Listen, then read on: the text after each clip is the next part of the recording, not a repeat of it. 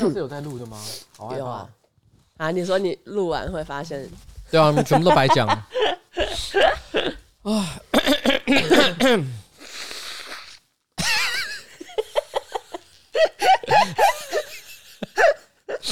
怎样？我我在那边咳，然后你在那边擤鼻涕，而且我喉咙痰一大堆。今天毁了吧？而且我跟你讲，我现在脑雾。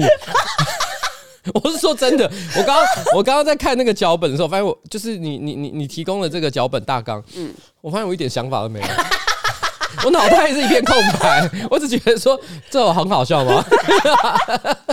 我看不出任何好笑的东西，好难哦，今天这集好难哦，对，真的很难。然后今天这集如果讲的不有趣，我们就直接断尾，直接直接跳下一层。好了好了好了，那不要浪费大家时间了，好不好？那我们就准备开始来录音啊！啊，你今天，哎、欸，我跟你讲，你你你这一集啊，嗯，你要疯狂的去修我呼吸的声音，没关系，因为我要疯狂的修我擤鼻涕跟咳嗽的声音。大家好，我是上班不要看的瓜吉 A.K.A 台北市议员邱威杰，在我旁边是我可爱的小助理彩玲。今天是我们的新资料夹 Number One One One One One One，Yeah。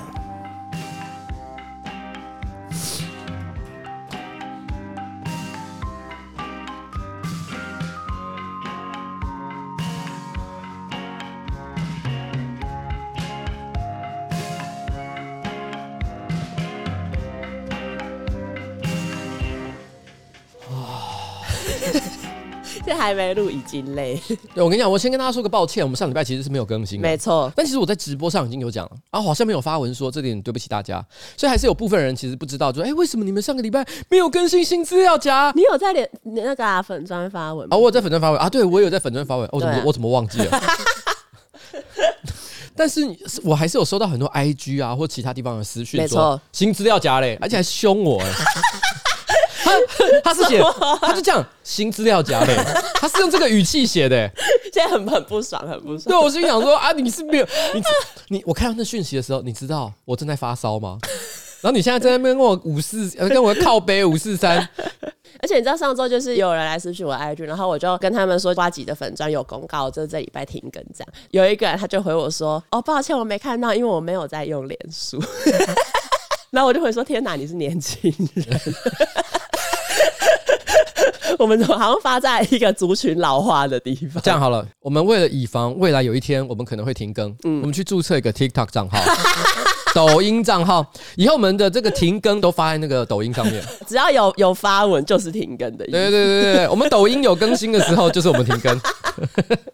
还有小红书，还有微博。微博好，OK，好好。因为上周你确诊，然后因为你上周不是那个不积业的表演嘛？哎对。然后呢，有一个听众呢，就是因为你发烧不能演出，然后产生了一个很悲剧的事情。是。所以他就有投稿我们的我是混蛋嘛？啊，如果大家有要投稿我是混蛋嘛，记得要私讯瓜吉的脸书粉砖。是脸书哦，不是 IG 哦。我看到 IG，我真的是觉得好烦。这听众就说呢，瓜吉彩玲你们好，想要跟你们分享一个热腾腾发生的悲伤故事。九月呢，我一看到瓜吉要参加不羁夜的消息，我就完全不假思索，直接拿出我的魔法小卡刷下去，满心期待说，终于可以看到瓜吉本人了，开心不已。结果十月初呢，接到通知说啊，因为瓜吉确诊了，所以会安排在隔壁的小厅用投影的形式跟观众互动。看到信的当下，我也是安慰自己，想说没关系，至少还是看得到瓜吉。所以呢，我依旧没有想要退票。但随着日子越来越近，心情就越来越兴奋。没想到意外还是降临了。十月九号呢，演出当天早上，我生理起来，心想应该还好吧，没有感受到什么异样，我就直接出门。可是呢，跟朋友吃完午餐之后，突然天旋地转，眼前一黑，伴随而来的腹部一阵阵强烈的下坠感，开始大盗汗，然后大脑也停止运转，连走路都成问题的我，只好拜托有人替我买止痛药，亡羊补牢一下。吞下止痛药的我呢，疼痛依旧，我只好忍痛，心理上跟生理上都是忍痛呢，上初清台大跟交流版，希望有缘人可以把票带走，这样至少在平行时空，我还是和瓜吉见面了吧？不过呢，私讯的各路网友一听到说哈，只有一张票哦，就纷纷打退堂鼓。自暴自弃的我就开始跟我的朋友抱怨说啊。现代人哦，真的是都不能跟自己相处哎，为什么不能自己去看表演呢？正当我想说奇怪，为什么我朋友没有跟我同一个鼻子出气的时候，才发现我不小心传给了出价询问的陌生人。那个人呢，就怯生生的说了一句：“哦，抱歉。”因为他对他很凶的说：“啊，为什么现代人都不能够跟自己相处啊？”干 对，结果没有想到是回到了就是来询价的陌生人。所以呢，这个网友呢，他就说：“请问瓜吉彩铃这样子迁怒别人的我是混蛋吗？”挂号呜呜呜，真的好想看瓜吉哦，我难过。没关系啦，还有下一次的机会，好不好？反正其实之后我还会有其他的演出活动，所以到时候欢迎你来参加。那这一次呢，其实虽然是用投影演出的方式去呈现，但是毕竟。我想在台湾应该没有人看过元宇宙的喜剧表演，所以也算是一个非常难得的体验。没错，那就把握下次机会。好，那就这样子啊。OK，好，那接下来呢是我们的上周星座运势。哦，我先跟大家讲一个我刚刚今天早上才听到的消息。对，因为今天早上那个那个彩铃突然间跟我讲一句说：“哎、欸，其实我没有准备上周星座运势。”Oh my god！哎、欸，你也常常没有准备好不好？我哪有常常？你常常、啊、偶尔偶尔偶尔偶尔。但是问题是呢，我正在想要质问他的时候，嗯，他居然跟我使出了大绝招。他说：“反正我想取消这个单元。”我说：“干，为什么？”就觉得可以取消一下哦，因为觉得其实这个单元呢也做了很长一段时间，对，好像呢其实大家可以在你知道往下一阶段迈进了，没错。因为当初为什么会有这个下周星座运啊，上周星座运势？原因是因为我们希望呃在正式的内容开始之前有一个小聊天的过程，可以可以做个暖场。暖场。但是你是呢，事实上其实我们暖场的很多内容其实本身就已经是有趣的新闻，对，就是呃它可以直接放在新闻里面，不用一定要有一个哦上周星座运势的。那但是已经准备的我，我该怎么办？你就还是可以分享。作为这个单元的告别作，好，那我决定了，我今天就讲爆干多，可以，你最后一次让你发挥。呃，我先讲哈，先我先从哪一个开始讲起？好，是有多少？好，我先讲母羊座，你搭了很久的船，终于可以下船了。哎呀，不是库拉皮卡，什么？库拉皮卡给大家一个小知识，库拉皮卡是四月四号儿童节，儿童节生日，即将要下船，然后呢，迈向新的人生。那我问你，因为以前有时候我会去找有哪些动漫人物跟我同一天生日，你会这样做吗？哎，其实我有找过，但我忘了是谁。我记得是很无聊的。哦，好，所以我哎，等一下，等一下，我来看一下，因为我来看，我来看。你知道你跟谁？我跟我忘记是动画版还是漫画版的蜡笔小新，还有云雀宫迷同一天生日。干，我全部都不知道是谁。有川诗音啊，什么入江金介啊，干入江金介谁？入江金介谁？我知道入江正一。暴走兄弟的沙利玛，沙利玛是谁？他是兄弟之一嘛？应该我不知道。我觉得，我觉得可能是一个小配角。干你啊，真是。这啊啊啊啊！我终于有一个知道的任务要任务要杀谁杀谁？悠游白书好，那算是知名人物，知名人物。那你继续讲你的星座运势。我的星座运势是不是摩羯座啊？摩羯座。上个礼拜的你装模作样，装模作样，样是 Y O U N G 的样。讲话啊！对。你要跟大家讲一下发生什么事情？发生什么事情？就是呢，他其实虽然在选市长，但是问题是他同一时间他还是立还是立委嘛。嗯。所以他有咨询的工作。那他咨询这个行政院长苏贞昌的时候，他突然说了一句：“说苏贞昌院长，请问一下，你知道什么是一代米要扛几楼吗？” 哦，一代米要扛几楼呢？其实是日。日文来自《火影忍者》里面的一句话，因为它就是里面有一个角色，它里面说要让你感受痛楚，然后它念起来有点像是“一代米有攻击了”，就是“一代米扛几楼”，“一代米要扛几楼”，有点像这样，所以是一代米要扛几楼。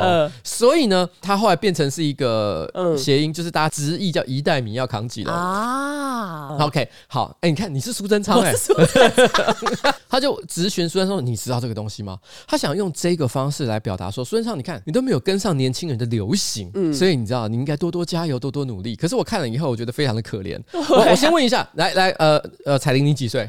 二十七。你自认你算的是跟得上潮流的人吗？哈，算吗？还可以吧，还还行。你还有一个这么受欢迎的 podcast 节目，你不代表潮流，你代表什么？好好，潮流，你就是潮流，我就是潮。你看，你不知道一代米要扛几楼，对不对？不知道一代米要扛，你根本不知道这个梗。可是你知道吗？其实这个梗大概至少五年以上。你知道我在哪里用过吗？嗯呃，我记得我刚选上议员没多久，那时候我还比较有空的时候，我曾经拍过一支影片，跟你们一起去拍的，就是小北百货，嗯，买礼物，嗯，你是不是忘记了？有啊，我记得小北百货啊，那杰克刚进来的时候，对，杰克刚进来的时候，因为那时候他门口门口就放了米袋，对对、啊，我想起来了。然后我那时候就随随口就讲了一句“一袋米要扛几楼”，嗯嗯，大概是四年前的事情，所以你看哪有？二零呃二零二一年初，对啊，去年初。好，不管，反正就是说。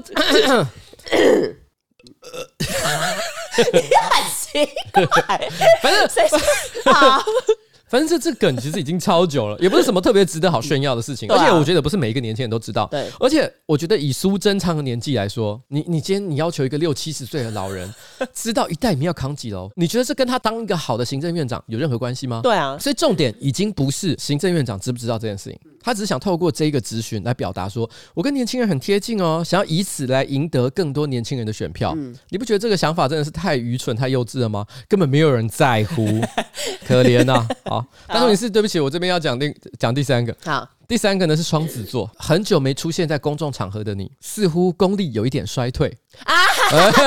我知道你要讲谁，那个男人，他很好笑，就是那个韩国瑜啊，对。韩国瑜他前几天去参加徐彩珍的这个竞选的活动，对，然后现场还有柯志恩，就是呃国民党的高雄市长参选人，因为因为大家都知道韩国瑜这个人非常的懂得利用浅显易懂的隐喻来沟通他的一些理念，没错，这算是他的一个独特的技能。他这是又想要发挥他比喻的功夫，嗯，可是没有人看得懂他到底在讲什么，什么什么。他说：“哎呀，高雄市长的选举啊，陈其迈是一定会上的啦。但是如果他上了的话，第二天哈就不会有人讨论了。所以如果第二天柯志恩赢了，他想帮柯志恩讲话。如果第二天柯志恩赢了的话，我跟你讲，高雄就会炸锅。陈其迈连任就像是一台连续剧，柯志恩就是第二台的连续剧。如果当选之后，就会一直到中秋节、端午节，全世界都会在看高雄。你听懂他在讲什么吗？他好像是想讲说，陈其迈当选太习以为常了，应该要有一个。”比较意想不到的人当选，这样就会造成话题，是这样。而且全世界都会因此去看高雄，有吗？有，他觉得奥巴马会来看高雄，要确定。我觉得这这段话，因为我这段话他他用连续剧来做隐喻，这个隐喻超级看不懂。他说陈其迈连任是第一台的连续剧，如果柯志恩当选的话，就是第二台连续剧。嗯，为什么第二台连续剧就会让全世界在看，啊、第一台就不会看呢？对啊。而且最后面他还接一句，他其实心里有点不开心。嗯，他就说。哎，我跟你讲，那个柯志恩哈，他跟我切割爱情摩天轮，嗯，他实在太小看爱情摩天轮了。他好坚持他的爱情摩天轮，对，这什么场合你硬要再提一次你之前讲过的东西干嘛？我还有看那个网友在下面留言，好好笑。嗯、他说：“笑死，你要是没有落跑的话，就是你在竞选连任。”哎，真的，他就会变成没有人要看的连续剧。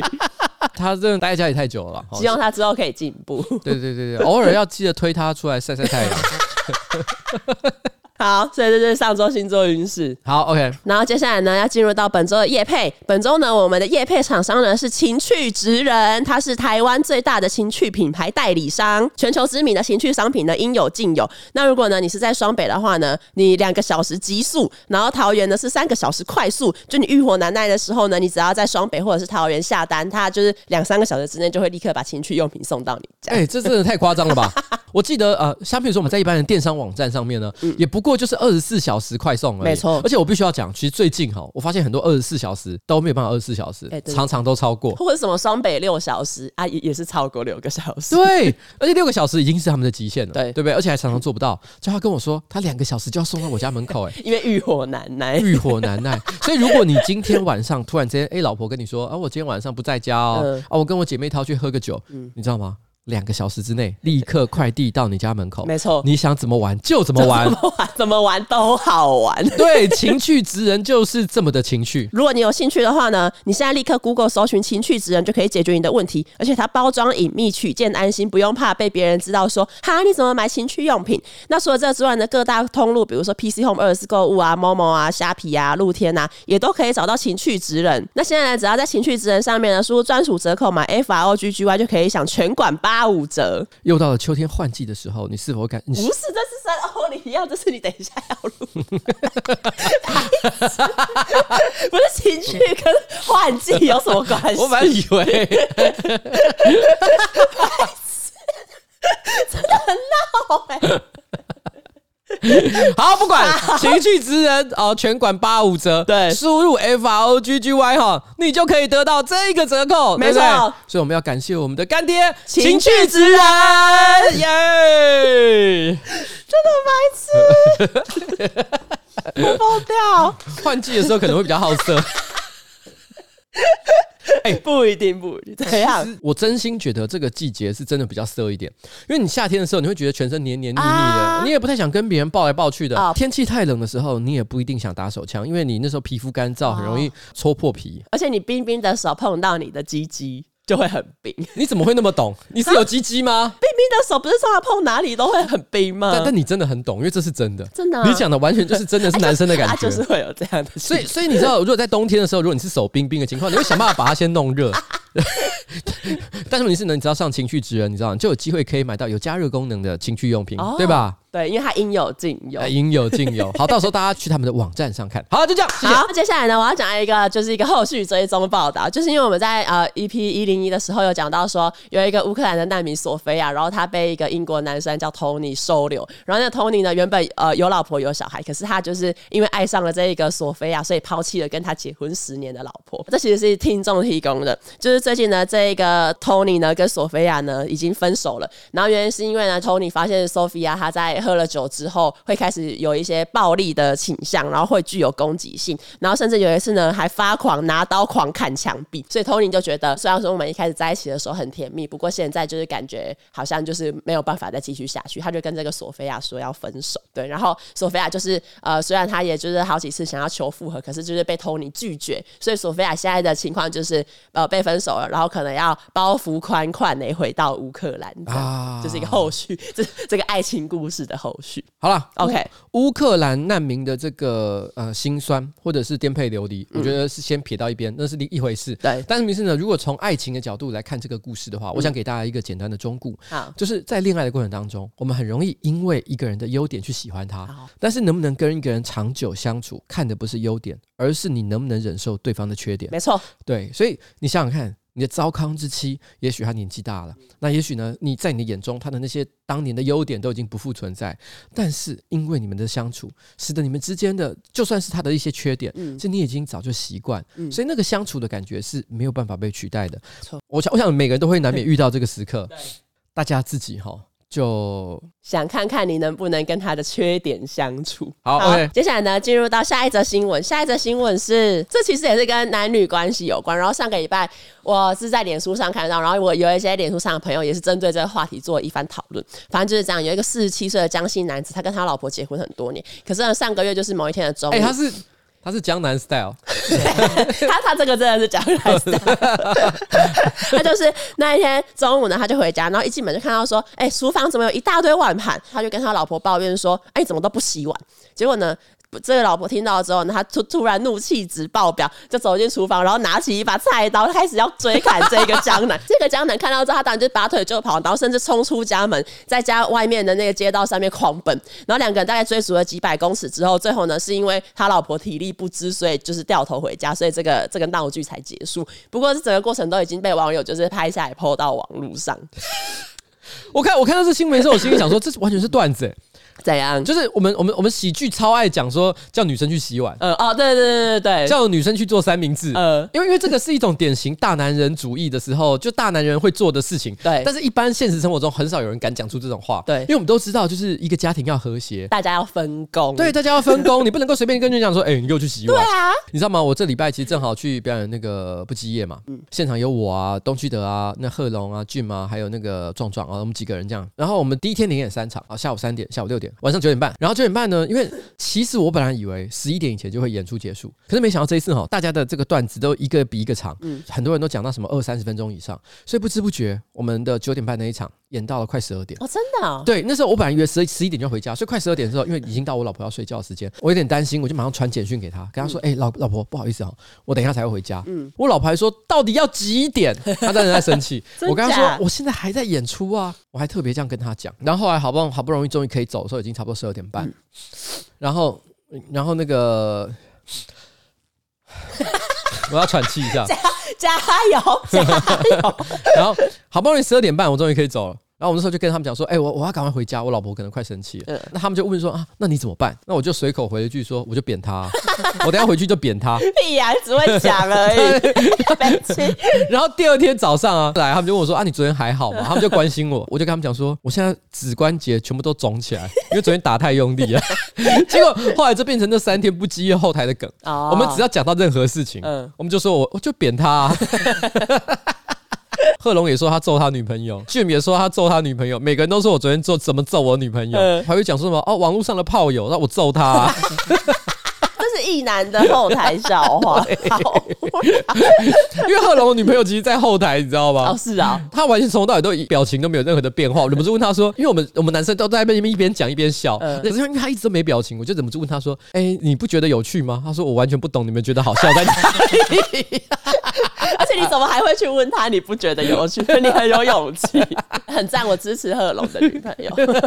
我只是突然间觉得他这个行为就跟我们很像啊，因为你看他老婆其实是会拿菜刀出来追砍他的，所以他平常绝对不是一个好对付的，啊、对对对对女性，对不对？嗯、所以我在猜啦，比如说他可能正好刚跟他的兄弟们喝过酒，然后而且才讲过一些嚣张的话，然后就喝完酒回家，嗯、看到那个碗盘没洗。怎么不洗碗？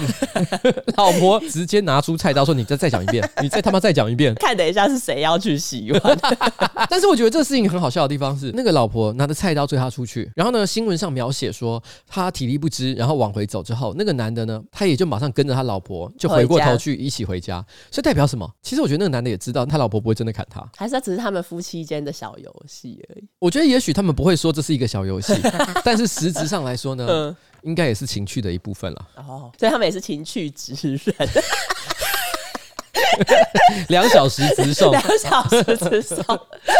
但是，那我有问你在你家是你会洗碗还是板娘洗碗？如果我那天呢、啊，我一整天都在家，然后我都表现的很体贴，然后做了很多很好的事情啊，我感觉到我老婆心情很好，我碗盘就会不会立刻收，我就会放在那边等一阵子。有的时候我老婆因为心情很好，她就会自己主动说，表示就说啊，反正你今天这一整天也蛮累的嘛，然后赶快帮你洗一洗。可是如果我今天是在外面上班了一整天，我回到家的时候很晚，然后我看我老婆刚吃完饭，自己把那个碗盘丢在桌上，我通常会第一时间拿去洗，因为呢，我其实老婆是喜欢我早一点回家的。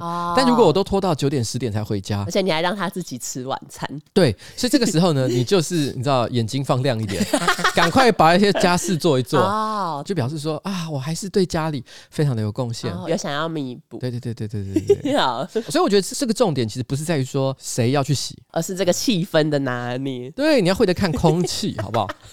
那下一个新闻呢？美国的麦当劳跟一个潮牌的服饰在十月期间有推出了一个限时的餐点，这个餐点呢，主要是卖一个复古的情怀，就是因为我们小时候不是会吃快乐儿童餐嘛，嗯，可是因为他要卖复古嘛，所以他就是推出了一个叫快乐大人餐，看你要买大麦克或者十块麦克七块搭配套餐，他就会送你玩具，然后这些玩具它其实是从四个麦当劳的经典角色，比如说什么奶昔大哥、汉堡神偷，然后去重新设计。可是呢，就是这个设计曝光之后，其实在美国的反应是两极的。我觉得大家也不是什么多用力的要去攻击这一个合作，只是有有一些人可能就是会想要吐槽，像是有新闻主播就说：“哦，我还以为这个快乐大人餐里面会有伏特加啊，不过也没有。”然后甚至呢，还有就是别的主播，他就是说：“哦，身为一个大人，我已经不想要家里再多出一些有的没的小玩具了。我才刚花了十年替我的小孩清理掉一堆，为什么还会想要？”再有这些垃圾呢？可是虽然说有一些人批评，不过这一个东西其实还是吸引了很多民众的购买。其实就是有一些麦当劳的员工都会说，希望大家不要再来点这个快乐大人餐，因为就是真的好累，一整天都一大堆人要来买快乐大人餐。所以显然前面那些批评都是错的啊！很多大人真的会买啊。对啊，你知道现在其实不叫快乐同餐。哈不然嘞，现在叫快乐餐，嗯，因为它本来的英文名字是 Happy Meal 啊啊啊，然后就是快乐餐的意思。嗯，但以前是因为它有限定，是小朋友才可以买。哦，以前啊，小时候，如果你是大人去买快乐儿童餐的话，会被刁难的。真的？他会觉得说，你为什么要买这个？啊，不能说我买给我小孩吃这样。所以你可能，你可能还 要说谎。对，你要说谎，因为以前是真的会刁难。嗯，但后来因为发现，其实买快乐儿童餐的大人非常多，而且很多人其实真的是为了那个玩具，因为有些大人童心未泯嘛，或者是想要收集下来放到虾皮上去拍卖，都有可能呢。而且因为像有的时候有一些快乐儿童餐，它联名的一些商品，本身是呃很有趣的，譬如说可能跟迪士尼啊，啊以前有跟什么大头狗，还有 Hello Kitty 之类的，对，所以那些很厉害，很多人都会想要。对，那因为一天到晚，我觉得那些店员还必须要跟那些大人解释说，你们有小孩不能买，嗯、其实很容易在那边吵架，很烦、哦。对啊，所以其实后来其实大人能不能买这个事情，其实那个限制很早就取消了。哦，是啊，我不知道哎、欸。而且我要讲一下，我不知道你知不知道这件事情，其实快乐同餐啊，它是一个有争议很多年的一个餐点啊？为什么？为什么？好，这个要解释一下。嗯、那个时候，麦当劳，麦当劳是最早发明快乐同餐这个概念的速食店，嗯、因为他发现一件事情，就是说。有很多大人，他带小孩来用餐的时候，如果你给他大人的餐点，他可能根本就吃不完哦。所以后来他就想说，帮小孩设计一个专属的小号餐点，然后呢，附加送一个小玩具。就果然那个时候，这个餐点一推出来就很受欢迎。嗯。可是没想到呢，最近这十年，这个政策开始受到很多挑战，主要是在两点。第一个是很多人觉得塑胶玩具不环保，而且可能会造成一些危险，譬如小孩可能会吞到肚子里去。第二点，因为呢，快乐童餐它其实最主流的餐点是麦克鸡块。嗯。可是麦克鸡块被认为是麦当劳里面数一数二不健康的餐点，所以后来像肯德基、汉堡王，后来陆续就都取消开快乐童餐了，只剩下麦当劳坚持还卖快乐童餐。但是麦当劳曾经一度修改它的政策，就是取消麦克鸡块，改成就是卖麦香鱼。然后麦香鱼就大家会觉得，因为至少是鱼嘛，比较健康一点点，而且把塑胶玩具去拿掉，换成是双语的教学读本。哈，好，结果后来卖超差。大家就在那边骂说：“我就是他妈要吃麦克鸡块。”对啊，所以后来好像一七一八年的时候，他们又恢复说：“好，算算算算，全部拿回来，麦克鸡块也给你了，玩具也回去了。嗯”所以其实这个事情是经过一连串的演变的。哦，真的哎，好酷哦！小故事，顺便再跟你问你一个问题。啊。因为我因为你贴这个新闻的关系，因为你只有贴文字，嗯，可我有上网去搜寻一下，你有看那个他们设计的样子长怎样吗？有啊，我看到的时候我吓到哎、欸，你看这个样子，对啊，这个长得很像那个神机错乱，对，因为因为他其实是把就是汉堡神偷、呃、奶昔大哥还有这个大鸟姐姐，呃、本来都是两个眼睛两个眼睛，就是一般的动物的样子，对，全变成四个眼睛。看起来就像是神机突然，眼睛在那边变好多个，或者是福音战士，呃、超恐怖的。啊、但你有没有发现一件事情？什么？他们设计的这个联名商品里面没有麦当劳叔叔，因为麦当劳叔叔长得很恐怖。对，我跟你讲，其实，在最近这十年之间呢、啊，麦当劳有一个很大的一个改变，就是以前哈所有的麦当劳。一定都会在门口放一个凳子，啊、一个长凳，呃、然后麦当劳叔叔坐在上面，你可以跟他一起坐。现在都很少了，现在都很少，你知道为什么？因为太恐怖。因为这几年，因为太多跟，譬如说跟小丑有关的一些恐怖电影啊，或如何的，或者是有一些小孩声称就是会做到一些跟小丑有关的噩梦，嗯、所以大家开始不喜欢这个形象，嗯、所以慢慢的他们开始减少麦当劳叔叔出现在麦当劳店里面的机会，而且同一时间，因为几乎像在以以台湾为例，很多人都会去检举或者是抱怨麦当劳叔叔的椅子。占据人行道哈，所以后来他们觉得，啊，反正麦当劳叔叔很恐怖，然后呢又被人家骂，干脆全部拿掉了。麦当劳心很累，心很累，一天到晚改来改去。所以大家现在有没有发现，其实开一间素食店真的很不容易。对啊，有很多要沟通。对，那我这边也要分享一另外一个跟麦当劳有关的温馨小故事，就是一九九一年，当时美国总统布希他就是有发布一个国情咨文，它里面就有说他要想要在未来十年内每年都种十亿棵树。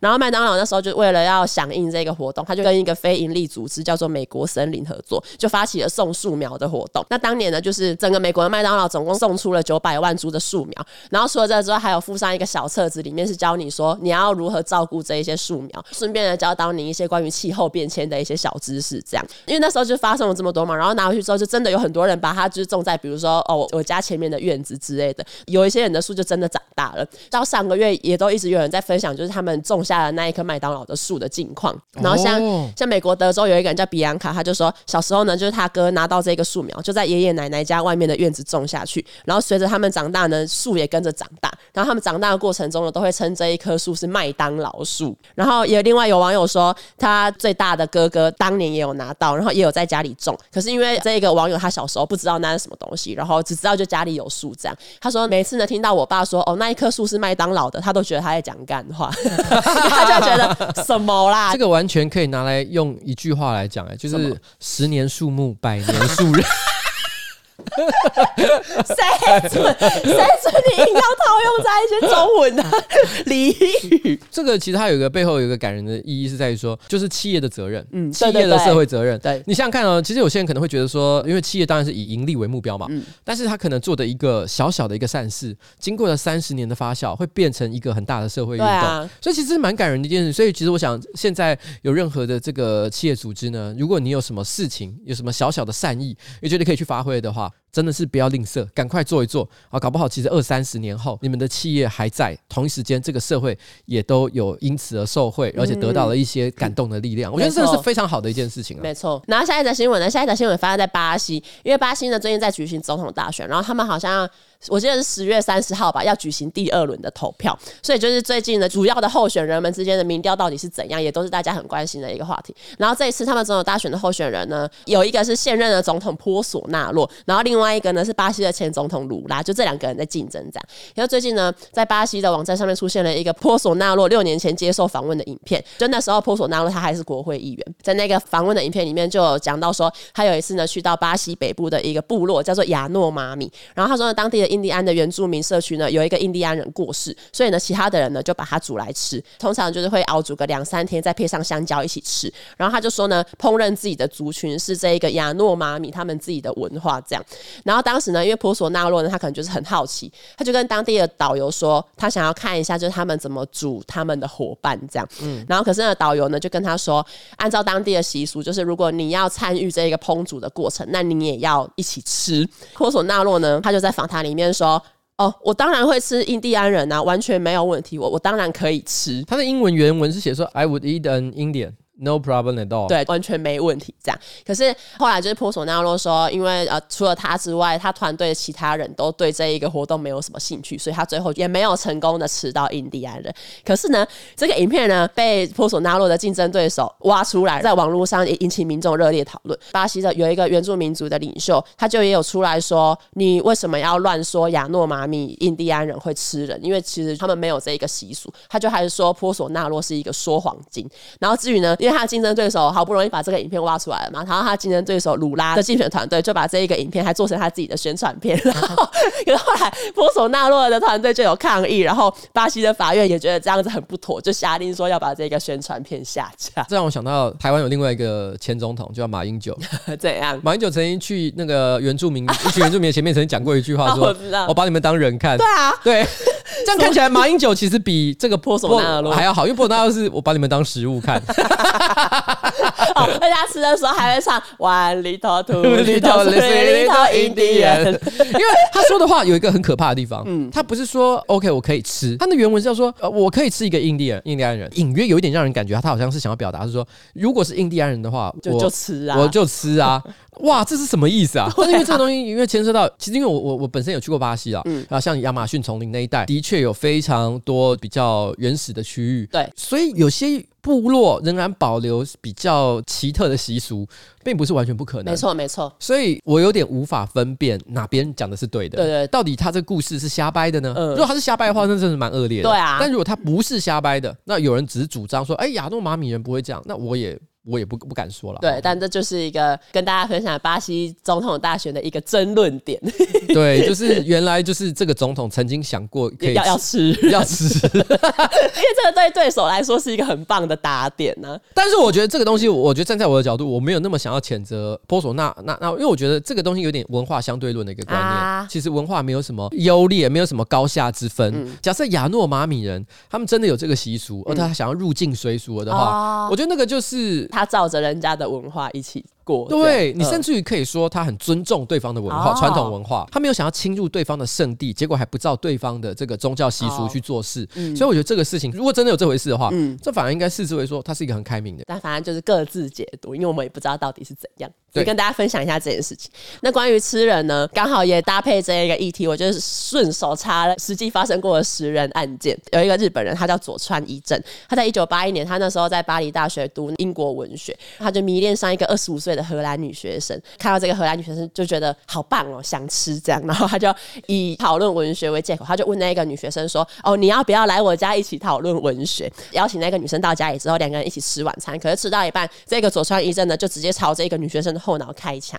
他其实是从臀部开始吃，后来有描述说这个女生的肉它是柔软无臭，然后有如尾鱼的口感。你知道以前针对那个捡尸体这个工作有一个绰号，就叫捡尾鱼。哦，是啊，以前我小时候有啦，我不知道现在还有没有这种东西。嗯，应该是真的，但是也可能是当时被传的有点像都市传说，嗯、就是每到了夏天，可能高中生不是都会想说啊，想要短期打工啊，干嘛、嗯、啊？大家都会起哄说啊，你要不要去捡尾鱼？哦，真的啊，捡尾鱼意思就是说，譬如说你发生车祸的现场啊，然后如果有人就是尸首分离，然后肉块横飞，因为那个尸体的状况不太好嘛，所以你就会要有人去把他们的尸体一块一块的捡回来。啊、当时我记得行情价好像是说一具尸体是六千块，当时的六千块，因为这个工作就是很禁忌嘛。有些人可能根本不敢做嘛，对，所以当时我们都会开玩笑说，哎、欸，大家要不要去做这个工作啊？你不是胆子很大，捡尾鱼啊，去捡尾鱼啊。嗯，当然这个东西大家都很爱讲，可是没有人去做过。所以其实把人类的就是尸体叫做尾鱼这件事情呢，其实已经时间非常长了。哦，所以不是这个佐川一正发明的。可是因为毕竟他实际吃过人，所以所以他就说这东西吃起来像尾鱼了。对，反正就是因为那时候佐川一真他把这个女学生杀了，然后也把她吃磨干净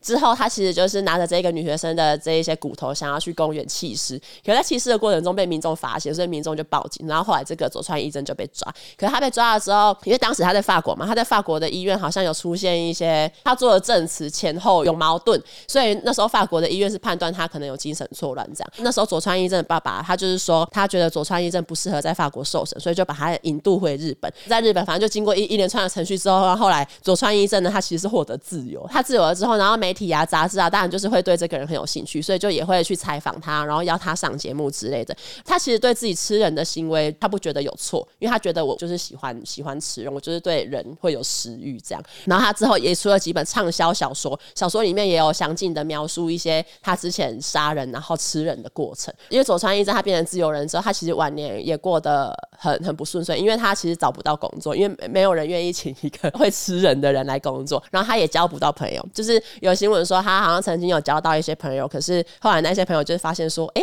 啊，你你以前你以前吃过人哦，然后然后就就抛弃他，就没有想要跟他当。这个合理呀、啊。啊、我跟你讲这个这这甚至于不是因为道德洁癖的问题，对不是因为说哦我你吃人哦天哪我不能原谅你，然后就、啊、我就单纯的是不想变成盘中飧。对你为什么要跟我当朋友啊？你看上我的哪一个部位？然后反正他最近一次有消息是二零一零年的时候，那时候有媒体就是访问说：“你现在还想要吃人吗？”这样佐川医生就会说：“因为他本来偏爱白人女性，他就说：‘哦，我已经从白人女性爱好者毕业了，现在呢，我喜欢的是日本女性，而且特别是冲绳的女性。哦，我已经对他们产生食欲。’哇，他喜欢他喜欢吃冲绳猪肉，他喜欢吃冲绳女体冻。哎、欸，他以前是 CCR，但他现在已经已经从西餐妹毕业。对，他喜欢吃家乡味。对。他讲的一副好像就是我已经变成一个更好的人，对啊，但是没有。本来我觉得那些日本人可能说放他当自由人，是因为他可能有自白说，哦，我就是喜欢吃白人妹子。他就想说，哦，那好，那我们就 safe 这样。对对对，你在这个街头走来走去，反正你对我们也没兴趣。嗯嗯，就他现在说，哦，没有啊，我现在 那他应该要被禁止进入冲绳这个地方，太可怕了吧？第二个我要讲的是一个德国人，他叫做 Armin，他二零零一年呢，在一个 The Cannibal Cafe，就是一个食人。食人魔咖啡的这一个网站有刊登一个广告，他就是说他想要吃人，他就说我在找十八岁到三十岁具有良好的体格，然后愿意被杀掉之后被吃掉的人。然后最终呢，他就是选到一个电脑管理员叫做 Brandes，他们就在二零零一年的圣诞节相约见面。见面之后呢，这个 Army 呢，他用刀子把这个 Brandes 的阴茎把它锯掉，两个人就打算哦，我们一起来生吃阴茎。这样 Army 呢把，他本来想要用啃的，可是没有成功。后来他就是用刀子把阴茎切开，然后才成成功的吃。然后至于 Brandes 呢，他也想要吃自己的阴茎，可是他就是形容说，哦，这一个切下来的阴茎呢，韧而黏，然后难以进食，所以他就是其实没有成功的吃到自己的阴茎。后来呢，这个阿米呢，他就想说，你觉得很难食用，那我就把剩下的阴茎放到锅子里面嫩煎，然后还佐以一些盐啊、胡椒、大蒜这样调味。可是呢，因为不小心煎过火，然后所以就是这个阴茎就整个坏掉，所以他就是把这个煎坏的阴茎把它丢掉。后来就是根据有看过影片的记者形容说，这个 Brandes 呢，他最后呢，其实是因为失血过多，然后没有力气去吃自己的阴茎。之后呢，这个 Armin 他就给这个 Brandes Brandes 的一些止痛药、安眠药跟烈酒，然后自己呢就在旁边阅读了三个小时的科幻小说。另外一边呢，这一个 Brandes 就是自己在浴缸中独自的失血过多死掉。后来就是二零零六年的五月，这一个 Armin 他就是被宣判说有谋杀罪，然后处以终身监禁。这个故事因为当年真的很有名啊，所以我也看过，而且我隐约觉得好像我不知道在哪里的时候也曾经聊过这个故事。如果这故事发生在台湾的话，台湾他有一句口头禅“加兰呐 ”。哎，根据这个故事的描述的口感，你也可以回答说：“你以为加兰很容易，难咬的要死。”为什么会想吃自己的鸡鸡？对，我也在想这个，因为我怎么想都觉得那东西应该不好吃。台湾人已经算是不会浪费身体任何一个部位的一个算是民族了，对吧？这是什么意思？就是譬如一只猪好了，或是一只鸡啊，身体上的所有的部位，嗯，我们都会吃干抹净啊，对，连骨头都要拿来熬汤这样。可是鸡鸡我们没有在吃，真的哎。你看，我们有吃鸡兰佛，有吃鸡鸡鸡吗？所以这代表什么？连我们什么都吃的情况底下，我我们都不吃鸡鸡，我们都不吃鸡鸡。所以我就问他一个问题：你怎么会想要吃人的鸡鸡？对啊。所以，如果大家想要吃鸡鸡，我建议还是去情趣直人。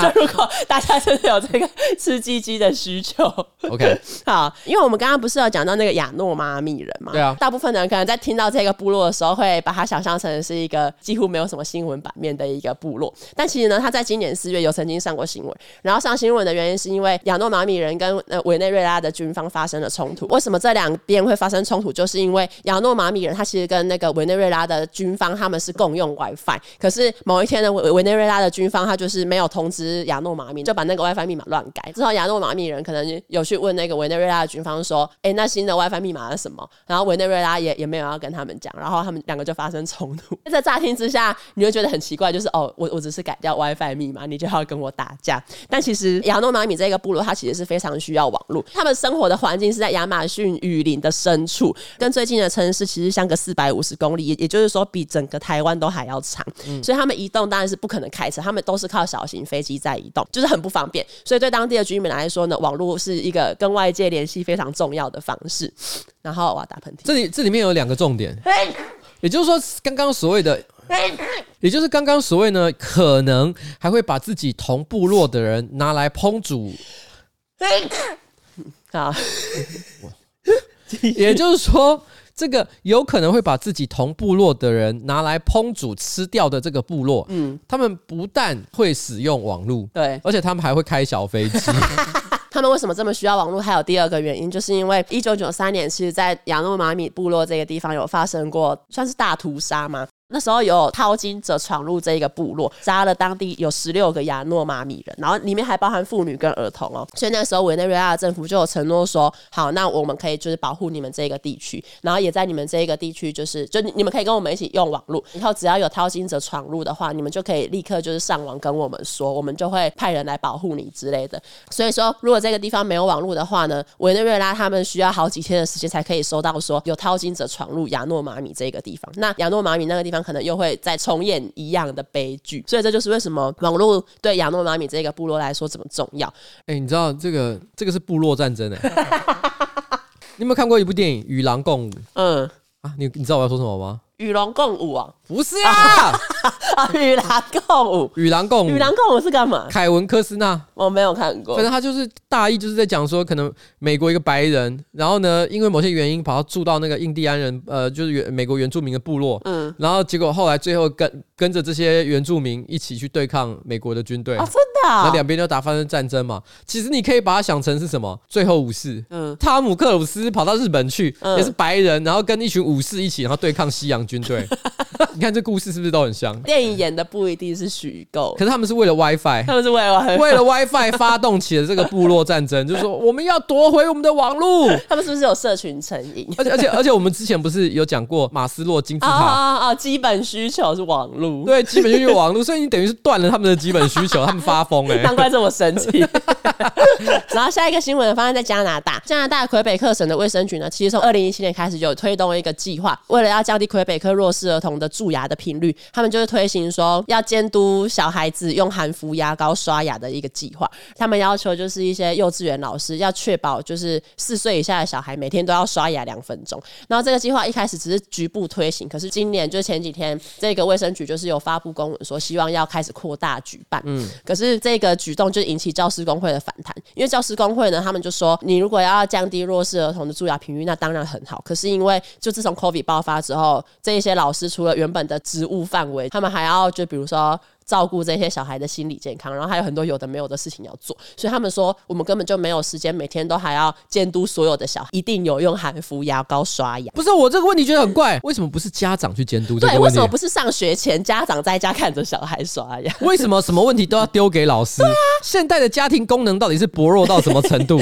连刷牙连刷牙这种事情突然间都说，哎、欸，我觉得你们老师要负点责任。发疯哦！这些家长到底在想什么啊？真的。然后这些老师就觉得我们根本就没有时间做这些事情，希望。这个卫生局可以再思考别的做法，就可能看要，如果你们硬要做这件事情，看要不要另外找人来做之类的。上周呢也有另外一个新闻，就是跟牙齿健康有关系，就是我就两则放在一起讲。因为像有一些国家，他们其实会在当地的饮用水里面加一些氟进去，嗯，然后最常见的其实就是美国，在一九四零到一九五零年代有，就是他们的饮用水系统经常都会加氟进去，然后目的是为了要降低就是大家的那个蛀牙的频率，这样。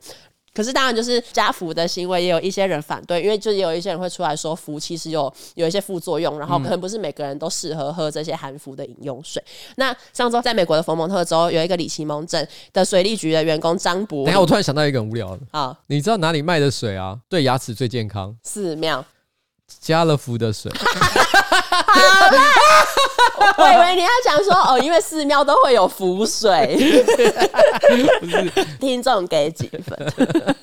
反正就是上周呢，就是在美国佛蒙特州的里奇蒙镇有一个水利局员工叫张柏林，他就被发现说，哎、他过去四年来其实默默的把他们饮用水里面的氟的浓度给他调低。后来呢，就是经过调查之后，就发现说，这个员工呢，他其实是因为他担心中国制造的氟有安全的疑虑，因为呃，根据美国 CDC 的说法是，美国目前有使用三种氟的添加剂，然后其中有两种确实是来自中国，可是呢，他也有强调说，这些氟它都有符合安全上的规范，所以就其实大家是可以。安心的使用这一些含氟的水，可是张柏林就说，他觉得佛蒙特州对于水中的含氟的物质呢，没有明确的建议，因为他觉得自己的职责应该是保障公共卫生跟安全，然后要照顾这一些居民的健康，所以他觉得，哎、欸，他降低这个氟的浓度也只是小心提防而已，其实也也也没有怎样。嗯，可是因为他这样擅作主张，就是让当地的住户啊跟牙医师都有点傻眼，然后甚至有一个居民他叫凯特，他就说，哦，我的两个小孩啊，最近呢都第一次发现有蛀牙，他们虽然平常哈是吃了。很多糖，没错，那就是他的问题啊。对，那就是糖。就虽然说他们平常吃很多糖，可是呢，我的牙医也有建议他们说，哦，不用特地额外补充一些氟化物，因为就是只要有好好的饮用镇上提供的饮用水啊，里面有含氟，这样就够了。然后他就说，牙医师是按照镇上的水的那个氟氟的浓度去给予专业的医疗建议，可是你却擅自的把这个氟的浓度降低，害得就是医生无法给出专业的指示，然后也害得我的小孩有蛀牙。你知道？那我问你一个问题啊，台湾的水有没有加氟？没有。哎、欸，你怎么知道？就有顺便查一下啊，你有顺便查一下。嗯，但你知道，其实我们有讨论过要不要加氟。真的吗？有啊，在二零一七年的时候啊，二零一七年的时候，其实那时候新闻应该也都有报道。那时候其实的确有讨论到，就是说，因为台湾这几年小朋友的那个蛀牙的比例其实越来越高，嗯，所以当时有一个说法是说，我们要不要仿效美国，其实在水里面也添加氟。哦。但是后来就是因为这件事情引起很多的争议嘛，因为因为这个当时就有两派在论战，嗯，就是一派是觉得说，可能牙医师就觉得说啊，氟就是没问题啊，怎么样怎么样啊，另一边就是比较偏可能觉得说啊，氟也可能有致癌啊，其他的一些问题啊，风险啊，所以他们觉得说，呃，我们还是不要加比较好。那当当然，一些牙医师也跑出来讲说、嗯、啊，这都是阴谋论啦，不可能啦，加氟才是对大家的健康最好啦。没错。但是后来因为讨论半天哈，因为毕竟哈多一事不如少一事，这个是台湾算是政治圈的一个常态啊。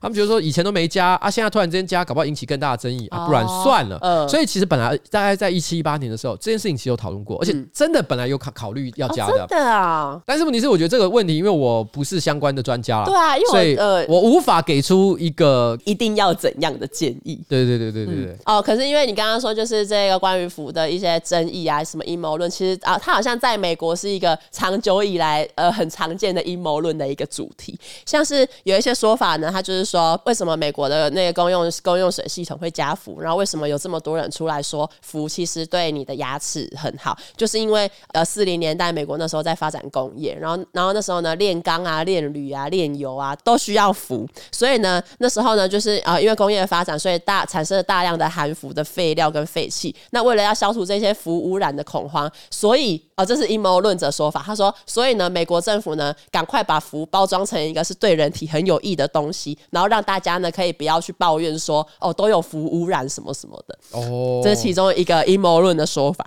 有第二个说法是氟呢，它它其实在呃纳粹德国的时候是被拿来就是加在集中营的饮用水里面，呃其实是因为这一些氟它其实好好像会扰乱你大脑的某一些机制的运作，什么松果体什么的，然后会让人变得比较温顺。所以呢，纳粹为什么要在饮用水里面加氟，就是因为他们想要控制集中营里面的人。为什么政府现在又要在水里面加氟？是不是为了要控制人民，要让我们变得很温顺，不敢反抗？有另外一个争点，就是跟人权有关系。为什么政府要要在公用的饮水里面加氟，强迫我们喝？就是我们应该可以选择我们自己要喝怎样的水。没有啊，这个就是阴谋论者一贯的论述啊，什么口罩啊，然后疫苗啊，啊 全部都是一样的道理啊。就为什么我要打疫苗？我可以自己选择要不要打。没有，因为现代人类社会本来就是权利义务全部都是都是要相伴而来的嘛。哦、对。然后你你把你我们自己投票选出了政府，某种程度上来讲也表示说我们顺服这个这个社会的一些基本的规则，底层的一些基本规则。哦、举例来讲的话，那我也可以说我为什么要缴税？哦、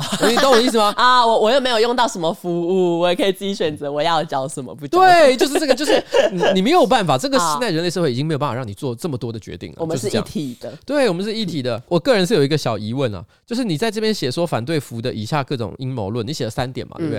然后三点里面前面都写一些你刚刚的描述内容，可是你刚刚有一个没念出来的地方，什么东西？就是你每一次写完一个东西之后，你最后都会加怒怒怒怒怒怒怒。好，因为我在模拟这一些人反对的语气，就是哦，就是说生气也怒怒怒，居然叫我们强迫喝什么浮水，怒你老母啊！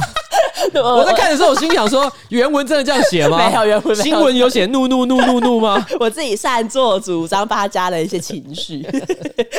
哎、欸，可是我在找的时候，我有看到一个，就是以前牙膏是没有加氟的，然后是后来有一阵子会特地就是在卖牙膏的时候会宣传说我们的牙膏有加氟。对，因为加氟应该是小时候我的牙膏是可能没有特别标示，但以前有没有加氟我不知道，哦、但是是没有标示这部分。然后大概是某可能某个时期开始，的确你会明显感觉到他们都会在广告上特别讲说，哦，这有添加氟。对啊，对啊，对啊。哎，对，是这是有这回事的。OK，但是我也听过牙医师说，牙膏呢绝大多数里面的物质对于牙齿并没有特别的好处。哦，真的。它就是一些让你刷起来比较，你知道吗？清新、清新口感之类的那种那种物质。嗯，真的对牙齿有帮助的大概只有氟。哦，真的。听过这个说法了，但我不确定是否为真。好，好，反正留给专业去解释。我们只是提供一个这样的资讯给大家。嗯，好。那今天节目的最后呢，还有一则我是混蛋嘛。如果要投稿我是混蛋吗，请记得要私讯瓜吉的脸书、脸书、脸书粉砖。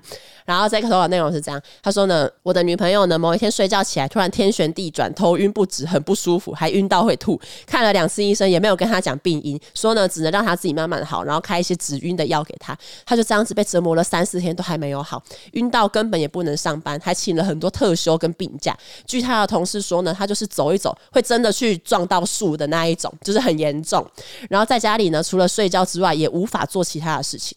今天我们才突然想到，他这个症状不就是耳石脱落吗？然后呢，我们查到耳石脱落的病症之一呢，是会眼震，震是震动的震。于是我就帮他查看，然后叫他眼睛定着不要动。然后我就看到他眼震的非常的明显。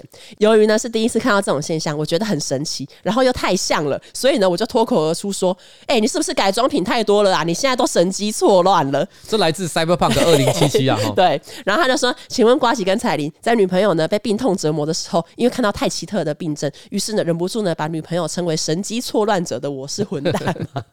其实他他讲这个我脑中有画面，就是你只要看过《Cyberpunk 二零七七》，你脑中都会有那一个画面。所以你看过了？有有有啊！你你不是推荐吗？那你看了以后你觉得好看吗？因为你之前不是说你看完之后还在那边哭吗？对啊，啊，我是觉得好像没有到要哭，可是就是是你没有血泪哎，被批评。那我问一下东叶呢？东叶也是觉得哦还好。你觉得嘞？他虽然也是不错看，但因为我觉得你在前两集看到什么哦 的时候，你就已经有意识到结局一定是一些，所以我猜你就是被他们设定好那个一定要很催泪的地方，你就是会被他们打到的那种。不是，我跟你讲，我跟你讲，好，你说，如果我哪一天想要在那边抽大麻 emo 的时候，我铁定不要找你们两个人，因为你们两个人根本不懂什么叫 emo，是吗？我懂 emo 啊，你们不懂。我前几天呢，在我的 IG 有发了一个投票，就是孙燕姿的《我不难过》跟周杰伦的《晴天》哪一首才是最 emo 的华语金曲？两者的投票结果一直都是五十五十五十，然后可是最后的最终投票结果是周杰伦呢以五十一趴赢过孙燕姿的四十九趴。如果听众有兴趣的话，也可以分享一下，就你们觉得哪一首歌最 emo？可是这代表说我其实是懂 emo 的，因为我出了一个这样子让大家就是不分上下的题目，只是我们 emo 的点不一样。我他妈，我这什么？生气，很生气。然后那那你要说，你看《Cyberpunk 2077》，你哭的点是什么？这哪需要解释？是吗？我杀了你们，还是你是因为婆爆了才哭的？啊，对啊，我最喜欢的是 Rebecca。哦，对，她很赞诶，Rebecca 真的很棒。她她对她她对着她叫妈妈的时候，我都要哭了。她好悲情。但但我们我们这样是不是爆雷？好像不行。我喜欢 Rebecca，Rebecca 真的很棒。好，我跟你讲啊，我因为我们不能讲太多剧情啊，所以这边我们就不做细节上的一个讨论。没错。但是我我讲一下，其实我个人有过类似的经验诶。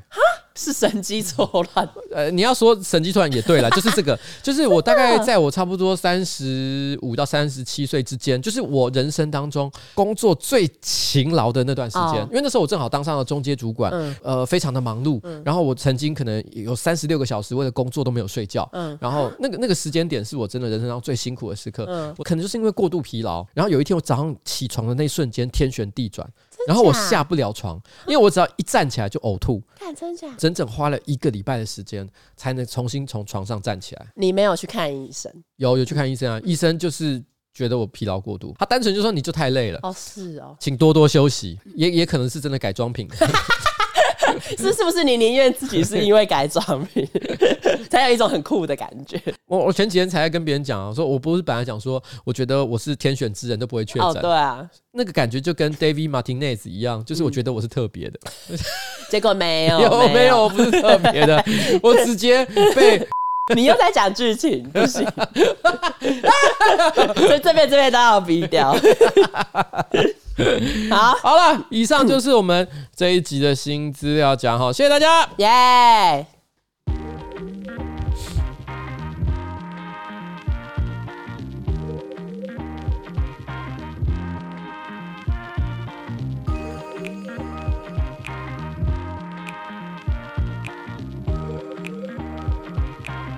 没有，就是就是略提一下，呃，有折扣嘛，八五折。又到了秋天换季的时候，你是否会感觉到？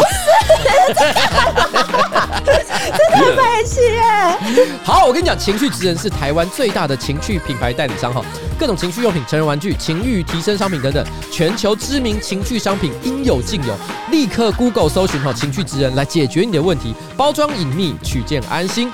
专属折扣码 F R O G G Y Froggy，你只要输入进去就可以享全馆八五折。耶！啊，又到了秋天换季的时候，很明显那个是你等一下要录的。好了，谢谢大家哦，拜拜，拜拜。